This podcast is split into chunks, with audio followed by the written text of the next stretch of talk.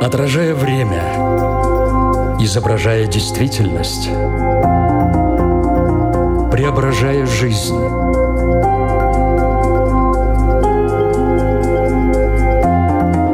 Форма выражения. Программа о том, как мы проявляем себя в этом мире.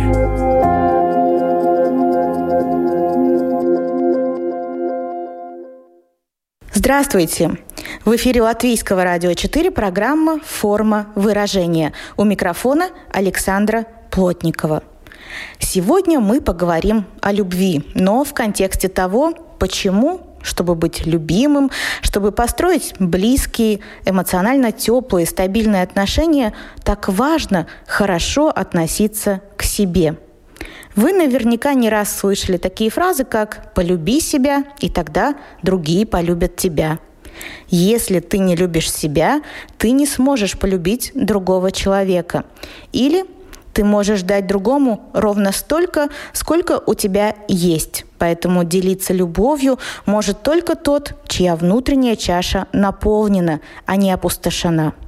Я назвала лишь три фразы, но их намного больше, и все они призывают полюбить себя. Вот только многие так до сих пор и не разобрались, а в чем же выражается любовь к себе, продолжая путать эту любовь с эгоизмом или даже нарциссизмом. В чем же разница? Насколько корректно утверждать, что тот, кто любит себя, обладает высокой самооценкой, можно ли провести такую параллель? Ведь с латинского слова «самооценка» переводится как «возлагать ценность». То есть в буквальном смысле речь о ценности, которую мы видим в себе – Вопросов много. Без профессионала нам в этом не разобраться.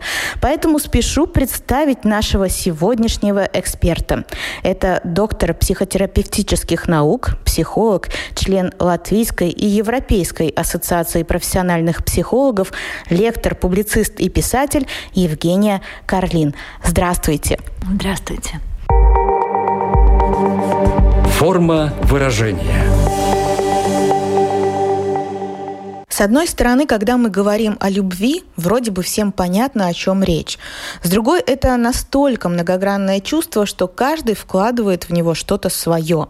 Но особенно много разночтений относительно определения любовь к себе. Что это за любовь такая? В чем она выражается?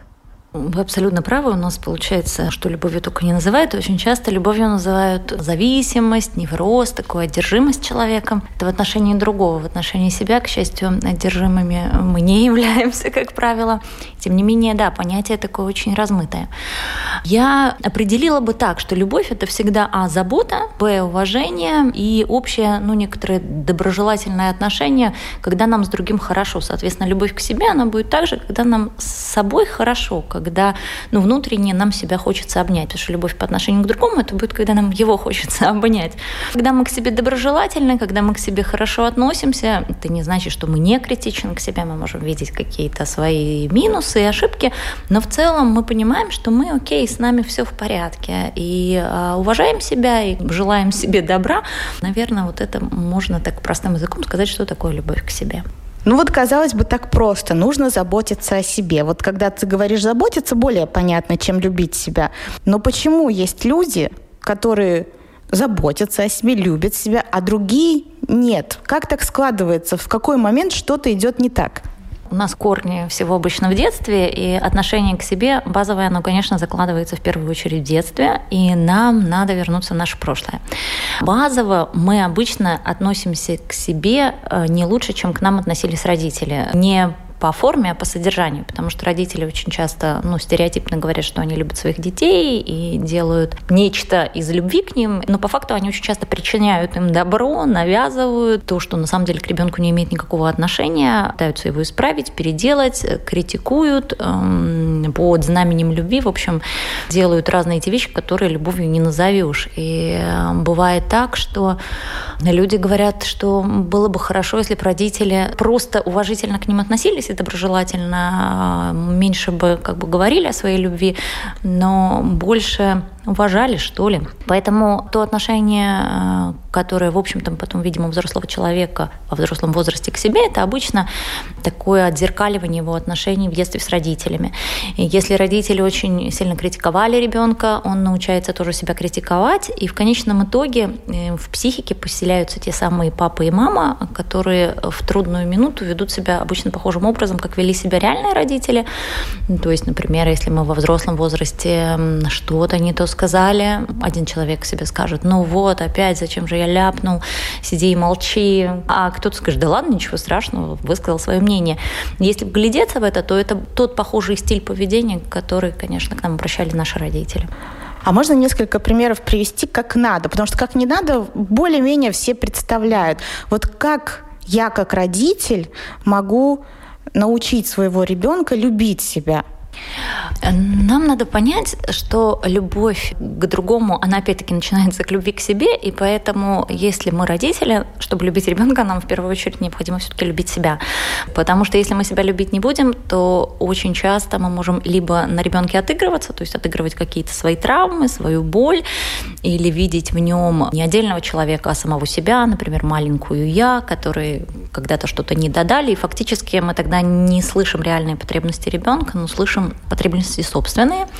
Второе, что э, если мы не любим себя, а все делаем только на благо своему ребенку, мы можем прийти к где-то центрированному воспитанию, которое сегодня довольно часто встречается, когда ребенок оказывается таким пупом земли. И фактически там такие два главных последствия. Первое, что ребенок в этом случае не умеет уважать другого, то есть он знает, что его потребности вот надо выполнять, а ты, в общем-то, ничего не значим, то есть отношения получаются асимметричными. И второе, ребенок является продолжением своих родителей, и если он не гордится своими родителями, они ему не нравятся, то есть в конечном итоге он все равно себе задает вопрос, разве я могу быть хорошим, если я родился у плохих родителей? Ну, например, если мои родители неудачники, дураки, слабаки, как я могу быть на самом деле сильным? И бывает, что формируется такой синдром самозванца, когда даже если ребенок компенсирует, вовне он там бравирует и достигает много, то если вот этой любви к родителям и понимания что с ними на самом деле все в порядке, даже если они наделали там всяких косяков, то, ну, со всеми бывает. Мы не берем сейчас клинические какие-то случаи. Да, то есть если родитель изначально показал ребенку, что ты вот совершенно замечательная, а я никакой, то большая вероятность, что будет сформирована такая компенсаторная позиция, когда ребенок оденет себе на голову корону, но фактически там внутри будет очень много пустоты и много сомнений. То есть у нас хорошая самооценка, высокая самооценка. Это такая, когда я знаю, что со мной все в порядке и с тобой все в порядке. Если у меня позиция, что со мной все в порядке, а с тобой что-то не так, то это невысокая самооценка, это такая компенсаторная самооценка. То есть, если ты любишь себя, то с самооценкой у тебя все хорошо. Если ты любишь себя по-настоящему, ты себя принимаешь, ты доброжелателен к себе, у тебя нет желания встать, потоптаться у кого-то другого на голове, чтобы почувствовать себя хорошо, то да, у тебя с самооценкой все в порядке. В психологии мы выделяем таких четыре позиции «я», которые соответствуют самооценке. Первая – это высокая самооценка, когда «я окей, ты окей».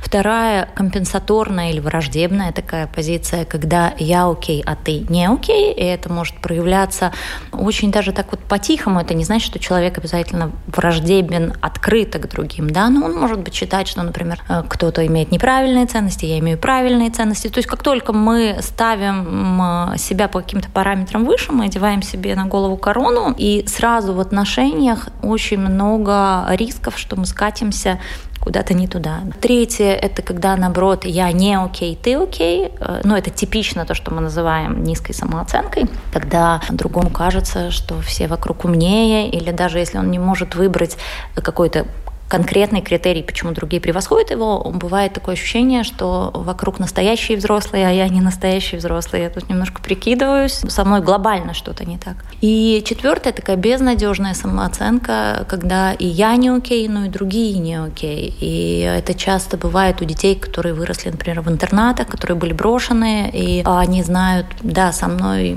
все плохо, но и мир очень враждебный, мир очень плохой. И вот с этим четвертым видом работать обычно сложнее всего, потому что что трудно добиться того, чтобы человек тебе доверился, чтобы ты стал какой-то надеждой на то, что есть какой-то другой мир, альтернативный, более позитивный. В нашем разговоре уже несколько раз прозвучало слово «корона», «пуп земли». И вот здесь э, есть такая тоже ловушка, потому что некоторые люди, даже очень многие, считают, что и корона, и пуп земли – это как раз-таки про тех людей, которые в здоровом понимании любят себя. Вот в чем отличие здоровой любви к себе от эгоизма?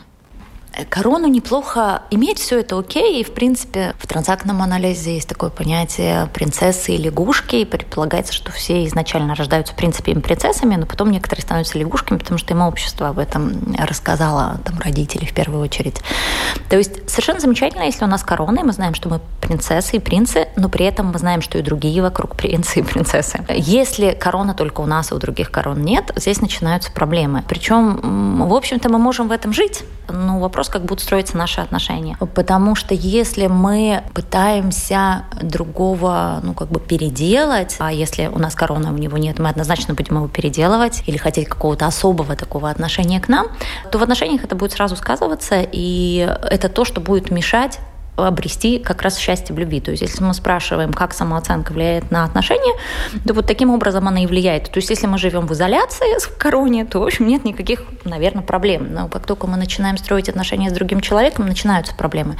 Потому что как только мы другого переделываем, можете вспомнить себя, как только другой говорит, там, сделай то-то и то-то. У нас первая реакция вообще-то враждебность или отвержение, или такое отрицание, или желание сказать, слушай, это с тобой что-то что-то не так. Просто те люди, которые посильнее, поактивнее, такие сценические, они обычно накидываются в ответ или как-то враждебно начинают себя вести открыто враждебно, то есть они открыто показывают агрессию, а такие послабее, а менее уверенные в себе, они молчат, приспосабливаются, но они же копят эту агрессию, и просто они потом пассивно-агрессивно отвечают, то есть они не скажут напрямую, знаешь, что-то ты тут разошелся, поумерь, мне это не нравится, ну, они могут там пассивно потом устраивать какие-то гадости, провокации или просто молчать. Такой вид пассивной агрессии, когда, например, я с тобой не разговариваю, или я в какой-то момент какую-то колкость тебе кину. В любом случае мы вот с этой накопленной агрессией будем потом иметь дело в отношениях, да. И в этом случае мы становимся соперниками, а не компаньонами. Тогда цель не построить отношения становится, а уделать партнера на психологическом уровне. Но можно сказать, что любовь к себе это здоровый эгоизм?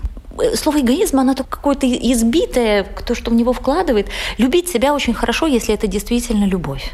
Если это попытки как-то компенсировать свою неуверенность в себе за счет бравады, за счет какой-то агрессии в отношении других людей, это все-таки не любовь. Потому что если это по-настоящему любовь, там очень много расслабленности, в принципе, внутри такого здорового пофигизма, наверное, да, что я могу отлично проявляться, я не боюсь ошибок, потому что я знаю, что если ошибусь, ну, ошибки совершают все, ну, со мной в целом все в порядке. Если у меня нет в этом уверенности, я буду всячески все время время напрягаться, не дай бог кто-то меня разоблачит, что я несовершенен. Может ли человек, который не любит себя, построить отношения с человеком, который любит себя.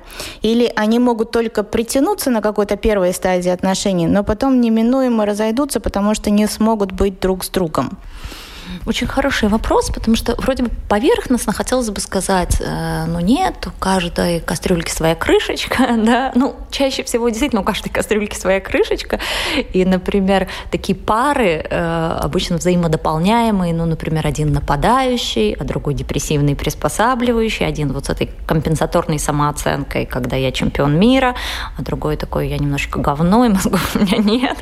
Так часто бывает, и это основа созависимых отношений, не любовных отношений, а созависимых отношений, когда на самом деле и один человек, и второй человек, они не могут э, удовлетворить сами свои психологические потребности и начинают друг друга по-всячески мучить. То есть каждый по-своему хочет, чтобы другой его взял на ручки, только один это делает агрессивно, а второй это делает жалобно. Но если все-таки мы возьмем ту ситуацию, что так или иначе мы многие приходим со своими ранами, со своими неуверенностями, со своей уязвимостью в отношениях.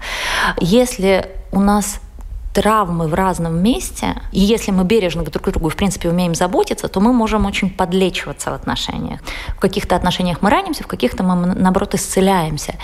И я думаю, что если речь идет действительно о человеке, одном человеке, который себя любит, который себя принимает, который доброжелателен к миру, то, встретившись со вторым, который считает, что он что-то не так, он к нему, естественно, отнесется, что ты знаешь, дружок, с тобой все в порядке. И если тот, у кого самооценка ниже, разрешит себе быть счастливым, то есть не станет заморачиваться на то, что, боже, нет, меня такой человек не может выбрать, это какой-то обман, он меня хочет использовать. То есть если он не провалится в свой невроз и в свои невротичные фантазии, отдаст себе шанс, то я думаю, есть все шансы излечиться. И может быть в определенных стрессовых ситуациях вот этот второй с низкой изначально самооценкой, он все равно будет проваливаться проваливаться в какие-то сомнения. Но тот, кто рядом, может сказать, ну что ты, с тобой все хорошо. И я думаю, что эта пара, конечно, может быть вместе, потому что мы же встречаемся не только из-за каких-то своих травм, мы встречаемся еще из-за того, что у нас общие интересы. Мы можем быть, да, эмоционально уязвимы. Например, другим человеком у нас может быть потрясающая интеллектуальная связь, и потом эмоциональная потихоньку подтягивается, если для этого есть ресурсы. Сейчас в разговоре прозвучало следующее. Если человек с низкой самооценкой разрешит себе быть счастливым, но сказать это легко, а сделать очень трудно. Вот как это разрешить себе? Если ты пока себя еще не любишь, ты не дошел до полной стадии принятия себя. Для этого нам психотерапия в помощь, конечно, но если мы возьмем те задачи, которые выполняет психотерапия, одна из задач – повышение осознанности. И если мы хорошо знаем свою травму, тот невротичный паттерн, который мы несем из детства, то мы тогда можем его контролировать. То есть нам очень важно начать разделять, где реальность, а где наш психологический бред, где реальность, а где наша травма, где реальность, а где те послания, может быть, родительские, папины, мамины, от которых уже пора бы избавиться. Если мы это знаем, то мы хотя бы можем себя ловить и сказать себе так, я опять за старое, надо попробовать иначе. Следующее, на что надо обратить внимание или что нужно понять, то, что мы не можем сразу из пункта А оказаться в пункте Б. Это невозможно. То есть вот этого прекрасного дня, когда вдруг я проснулся и наконец-то я себя принял, понял и полюбил, ну, он не произойдет. Это будут перемены, которые будут происходить в течение какого-то времени. И тогда все, что нам надо, это прокачивать этот навык. Поймал, сказал, так не могу, сам себе сказал, что это я решил, что я не могу, сейчас попробую, потому что в конце концов в отношениях двое участвуют, и если я не подхожу, то другой мне об этом скажет. Но если он мне звонит, он меня куда-то приглашает, значит, вообще-то со мной все в порядке. И осторожно, осторожно экспериментировать и э, приглядываться к тому, что происходит, и начинать отращивать уши, потому что бывает так, что другие нам говорят комплименты, мы просто в них не верим. То есть, когда нам говорят 50 раз «ты красивая», мы в это не верим, но если один раз кто-то скажет «слушай, что-то у тебя нос большеват», все, мы сразу в это поверили. И вот учиться действительно слышать, когда нам говорят, ты красивая, мне с тобой хорошо, как бы впускать внутри себя, как в почтовый ящик, да, мы можем написать письмо, но мы не можем туда опустить, если там нет щели. Вот нам надо сделать эту щель или эти уши, которых мы будем эту информацию впускать. Мы когда-то услышали что-то про себя такое, во что поверили. Да? Может быть, нас критиковали родители, может быть, какие-то дети нас дразнили в школе. Но это тоже мнение, это частное мнение. И понять, что там было частное мнение, ну и здесь частное мнение. Да? Тому человеку не нравилось, а тому человеку нравится. Я это мнение в себя впускаю возможность нормально, реалистично двигаться шаг за шагом такому любви и принятию, ну, было бы важной задачей. Нет ли такого, что люди, которые к себе плохо относятся, вступая в отношения, очень жаждут любви? И эта жажда настолько велика, что им все время мало. То есть вроде как партнер даже дает, но вот это вот невозможно напиться, наесться и так далее. Есть такой симптом я думаю, есть. Вопрос, конечно, масштаба, но то, что внутри может быть такая бездонная бочка, и что мне говорил все мало и мало, все мало и мало, э, это бывает, и мы терзаем себя и терзаем партнера. И чувство меры надо в себе развивать обязательно. Здесь на психологическом уровне происходит такая история, что внутри нас, в общем-то, плачет и рыдает маленький ребенок, которому очень надо, чтобы взяли на ручки, и фактически мы часто от партнера ожидаем, что он станет лучшим родителем для нас, той прекрасной мамой, которая не стала наша реальная мама, прекрасным папой, которого у нас не было. Но эта идея сама по себе нереалистичная абсолютно. Почему другой человек нас должен принимать больше, чем родная мать? И рядом с нами не какой-то там совершенный духовный продвинутый человек, а обычный человек, у которого, в отличие от наших родственников, есть реальный выбор быть с нами или не быть с нами. И в конечном итоге, если мы не невротики, мы немножко все невротичные, но я имею в виду, если мы, в общем-то, достаточно психологически здоровы, то мы не будем в тех отношениях, где нам плохо. Мы будем идти в те отношения, где нам хорошо, и испытывать все время другого на прочность, а выдержишь ли ты меня таким, возьми меня на ручки, успокой, дай мне, накорми. Ну, это такая задача, которая не посильна, да и не нужна. Человек, который себя не любит, он не может почувствовать любовь другого человека. То есть пять минут я почувствовала себя любимым, но это очень быстро закончилось, и я опять э, думаю, что ты меня не любишь. Такое бывает, но между тем бывают пары, которые правда исцеляют друг друга. У меня в практике переходит в голову сразу несколько клиентов, у которых было адское совершенно детство, но им посчастливилось действительно встретить того партнера, который любит, окружает заботой, и в них очень много благодарности, так тоже бывает. Другой момент, что, например, со временем, когда пара проходит разного рода там, изменения и кризисы, иногда эти люди все-таки проваливаются куда-то в свои страхи. Ну, например, бывает так, что пока они были парой, и они были вдвоем, все окей, но потом появляется ребенок, возникает дикая ревность к ребенку, потому что ребенок фактически становится конкурентом. Если наш партнер очень много до этого общался именно с нашей детской частью личности, потому что у нас есть взрослая часть личности, такая родительская, детская. Если наш партнер до этого очень много э, общался с нами как родитель с ребенком, потом появляется реальный ребенок, бывает очень сложно, бывает очень сильный откат назад. Ну, с этим можно работать. Если мы понимаем, как мы устроены, где наши больные места в нашей психике, то наша задача, ну, с этим что-то делать. Ну, то есть мы не ответственны за свои травмы, но мы ответственны за то, что мы с ними будем делать. Если мы сильно травмированы и просто все пускаем на самотек, и не ловим наши вот эти триггеры, ну, скорее всего, мы эти отношения просто угробим.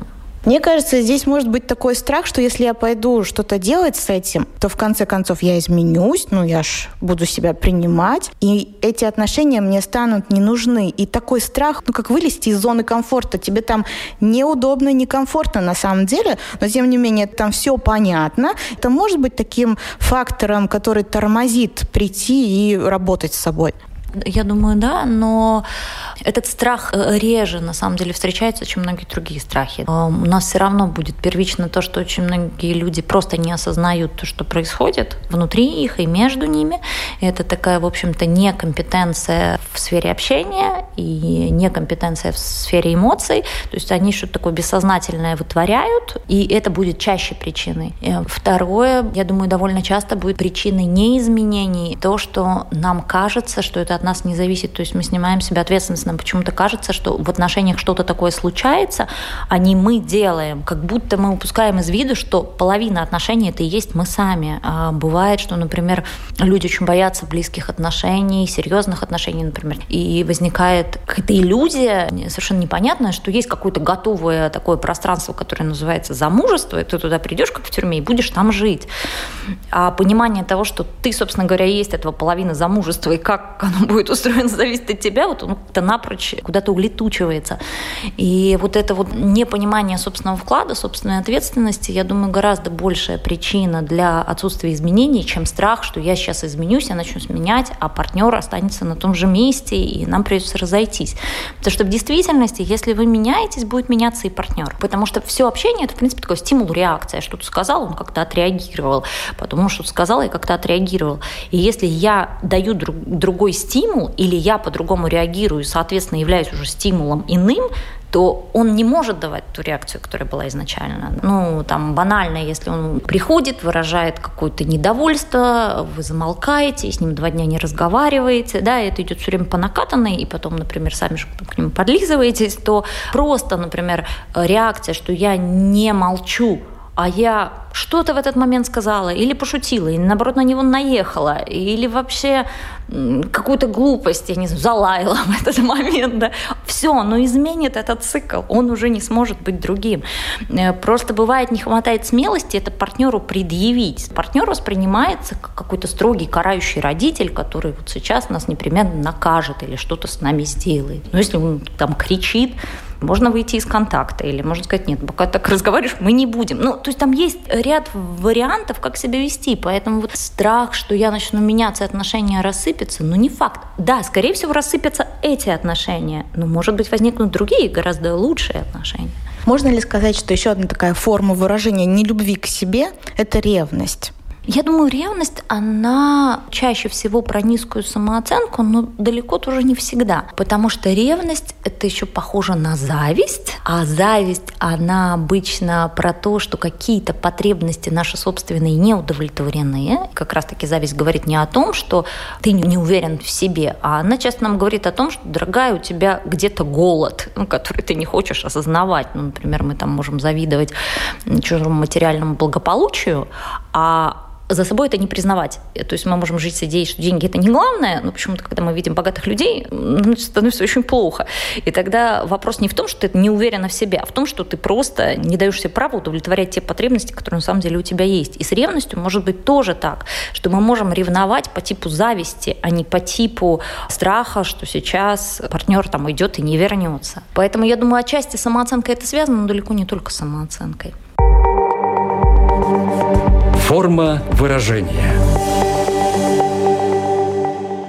Напомню, что в эфире Латвийского радио 4 программы «Форма выражения». Мы сегодня пытаемся разобраться, что же такое любовь к себе, в чем это выражается, как можно сейчас осознать, так, у меня не любовь к себе или все-таки любовь ну, мы можем послушать наш внутренний голос, потому что все равно наши мысли, они имеют фразы за собой. И понаблюдать, как мы с собой разговариваем. У людей с низкой самооценкой чаще всего и речь наполнена всяким таким негативным отношением к себе. Ну, то есть они, например, могут очень несерьезно о себе говорить, как-то высмеивать себя, например, говорить, я не разговаривала, там, я что-то бурчала, например, или когда они наряжаются и смотрят на себя в зеркало, что это я тут понарядилась как дура. Вот эти вот фразы, да, ловить. Можно даже выписать эти фразы и посмотреть, так, вот когда человек так говорит, это вот про что? Это про доброжелательность или это не про доброжелательность? И вот этот критерий доброжелательно или нет, это будет первое про любовь, не любовь, второе будет про реальную заботу. Причем забота это не значит потыкание всем своим потребностям. Например, даже если мы возьмем взаимоотношения реального родителя и ребенка, потому что психологически самооценка во многом строится на нашем внутреннем взаимоотношении родительской части и детской. Там всегда есть диалог. Мы из какой-то части, например, сделали ошибку, вторая часть это как-то комментирует. То есть там всегда два голоса.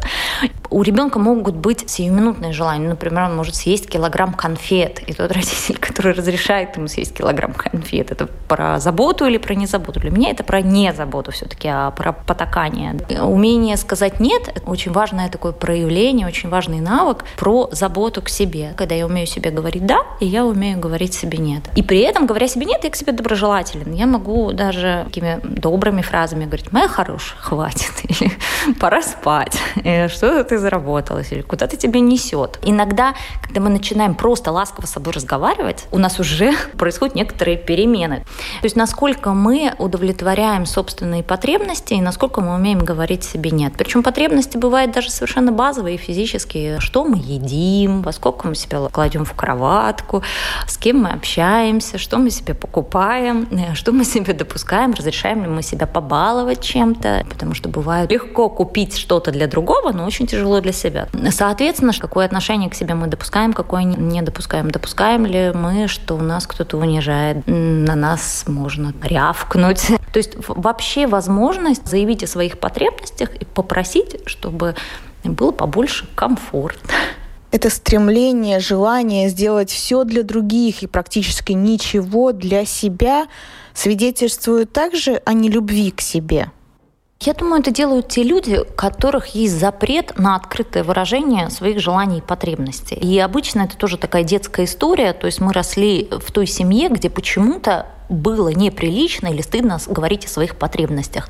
В тех семьях, где был дефицит. Потому что вообще, если посмотрим на счастливые отношения и несчастливые отношения, то, кроме прочего, там будет одно такое значимое различие. В счастливых семьях и парах все желания воспринимаются на благо. Ты захотел, как здорово, это есть повод тебя порадовать. Но мы сейчас подумаем, как это можно исполнить. А в несчастливых парах воспринимается так, ну вот, размечталась, что это ты тут себе решила, да? И это проявляется в очень простых моментах. Ну, например, в одной паре там э, женщина или мужчина может сказать, слушай, я увидела такой костюм, мне хочется купить. И партнер ему скажет, классно, здорово, давай посмотрим, можем мы в этом месяце, или может прямо сейчас, чем он тебе понравился. А в другой паре скажет, слушай, ну у тебя уже пять костюмов, может быть, уже хватит. То есть в каких-то отношениях мы легко приносим свои желания, а в каких-то мы побаимся своих желаний. И отношения про любовь к себе и к другому будет там, где мы с радостью ждем желаний другого человека, и мы можем предъявить. Такое редко бывает. Соответственно, когда мы вырастем в той атмосфере, где желать было нельзя, а потребности все равно же никуда не деваются, нам все, что остается, это их как бы протаскивать контрабандой.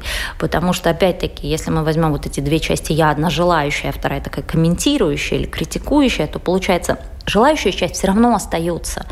Но если мы каждый раз не прислушиваемся к своим желаниям или критикуем себя за свои желания, то нам приходится как-то хитрить, ну и, в общем-то, заниматься манипуляциями, потому что все манипуляции, по сути, это неумение сказать прямо о своих потребностях по какой-то причине. То ли потому, что сама себе не разрешаю, то ли потому, что знаю, что другой не выполнит. Но я начинаю свои потребности удовлетворять каким-то таким очень хитрым способом. Я думаю, те, кто нас сейчас внимательно слушали, они смогли э, воспользоваться этой информацией и понять, э, есть у них такая проблема или нет. Для тех, кто понял, что есть, не люблю я себя, с чего вообще начать этот путь к себе? Первое – научиться слышать свои желания и свои потребности. Это не значит, что нам надо сразу их все удовлетворять. Бывает, что человек даже боится о чем-то подумать, потому что почему-то ему кажется, что сразу надо с этим делать. Думать мы можем о всем чем угодно, и надо на первом этапе хотя бы разрешить себе думать.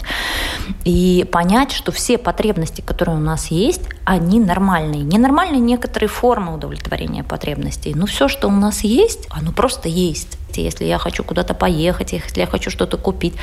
Даже если я хочу, ну не знаю, там какую-нибудь гадость я желаю кому-то другому, хорошо бы от этого не отделаться, всмотреться в это. Почему я желаю ему гадость? Скорее всего, я завидую ему, потому что он удовлетворяет какую-то ту потребность, которую не удовлетворяю я. То есть мы в конечном итоге все равно выйдем на потребность. И что необходимо сделать, это научиться нормально, с пониманием относиться к своим желаниям и потребностям, вообще их слышать. Э, если сегодня вы не слышите свои потребности и свои желания, значит, был тот опыт, когда вам надо было разучиться. Потому что ну, маленькие дети изначально, они хотят, они делают. Они зачем-то лезут, куда-то идут. Если много раз говорили, не делай, или, например, он говорит, там, я хочу яблоко, ему дают картошку, и, и это повторяется каждый раз, он понимает, что, в общем-то, желать бесполезно. Но нам надо вернуть себе вот этот контакт со своими желаниями, потому что в конечном итоге любовь или не любовь к себе выражается в том, насколько мы можем быть внимательны к своим потребностям и искать форму удовлетворения этих потребностей. В первую очередь самостоятельно, а не бить э, другого и требовать от него «дай мне то, что я сам себе не могу дать». Поэтому даже вот в быту каждый день прислушиваться к себе, что я сейчас хочу. Хочу я кофе или хочу я чай? Может быть, я хочу в туалет, потому что бывает, кто-то сидит за компьютером, вообще не идет в туалет, ему кажется, сейчас потерплю, потерплю. Но это же тоже такое невнимание к себе начать слушать. Второе, начать удовлетворять эти потребности. Потому что часть этих потребностей можно удовлетворить прямо здесь, сейчас и прямо сегодня. Даже если вы хотите услышать какие-то хорошие слова другого человека, можно пойти и ртом ему это сказать. Пожалуйста, похвали меня, что-то серо на улице, плохо, грустно, скажи мне, что я там замечательная, любимая. Если вокруг вас нет ни одного человека, кто вам может сказать об этом, ну, есть вообще смысл пересмотреть, а что же у меня такое в отношениях, почему я выбираю тех друзей, ладно, родственников мы не выбираем, но почему я друзей, коллег, приятелей выбираю таких, которые не могут мне ничего хорошего сказать. Да, какие-то потребности мы не можем удовлетворить прямо сейчас, но хотя бы удовлетворять то, что можем, но это будет вторая задача. Любовь — это такой источник энергии, который ты можешь потом распространять уже дальше, в том числе на отношения. У людей, у которых проблемы с любовью вообще к себе, появляются такие деструктивные формы получения этой энергии. Ну, например, для восполнения источника энергии становится негативная какая-то эмоция.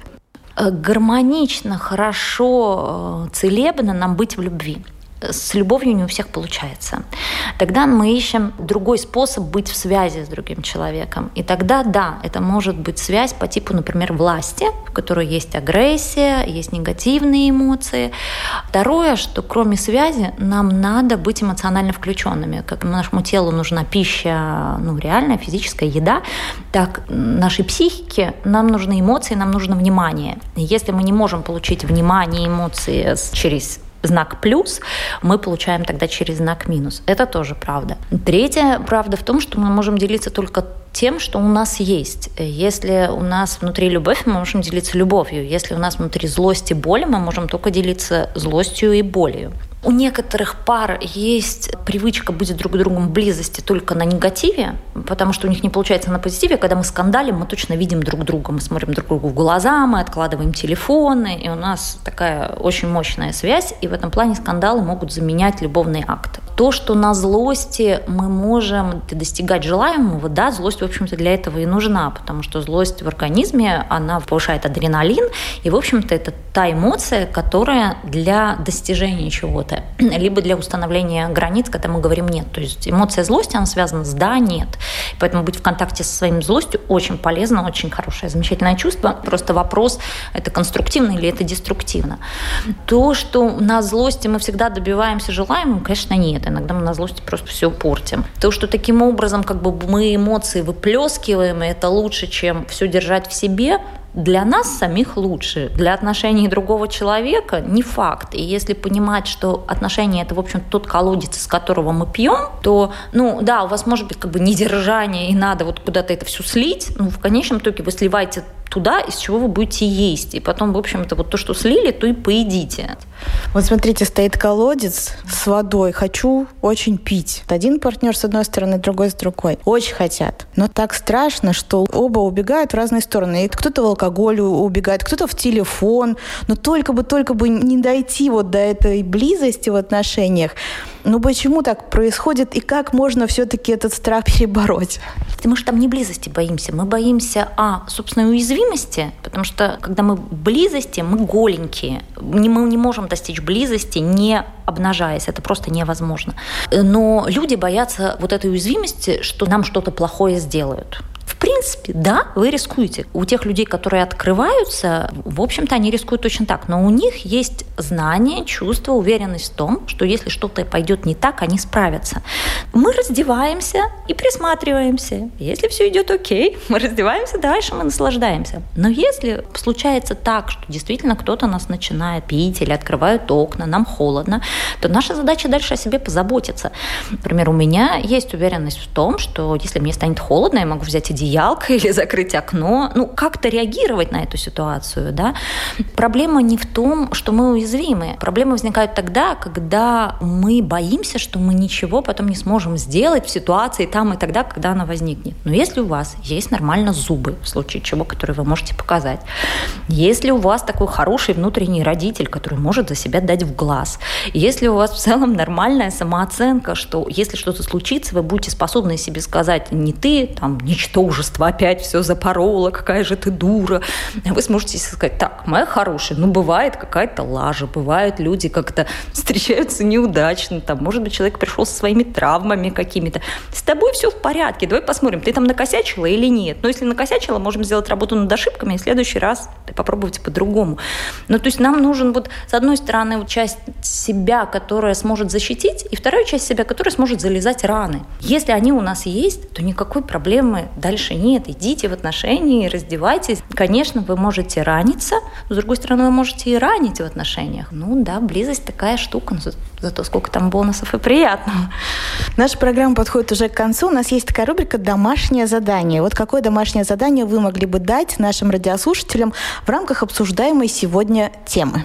Я рекомендую хотя бы неделю поприслушиваться к своим ежедневным желаниям и эм, хвалить себя за то, что я чего-то захотел. И когда я чего-то захотел, можно даже делать заметочки, записывать. Там «хочу», неважно что, хорошую машину новую или чашечку кофе, или поспать, вот прям записывать. И начать реализовывать то, что вы можете сделать. Второе, начать говорить ртом о своих потребностях да, с другим человеком и попробовать в своем близком увидеть не карающего человека, который точно хочет держать вас в голоде, а все-таки человека, который, в общем-то, тоже хочет быть счастливым. Попробовать ему открываться и в это же время также отзываться позитивно на его потребности. То есть, если рядом ваш близкий говорит «хочу», вам надо говорить «ура!»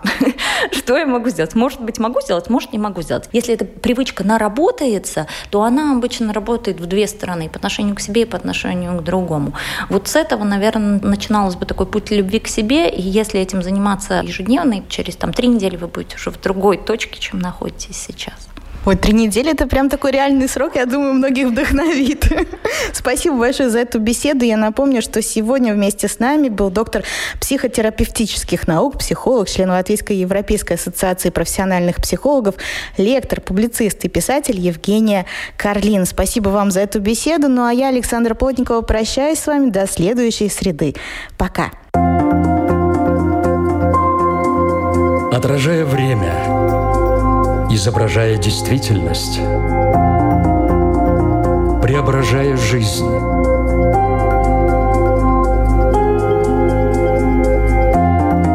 Форма выражения. Программа о том, как мы проявляем себя в этом мире.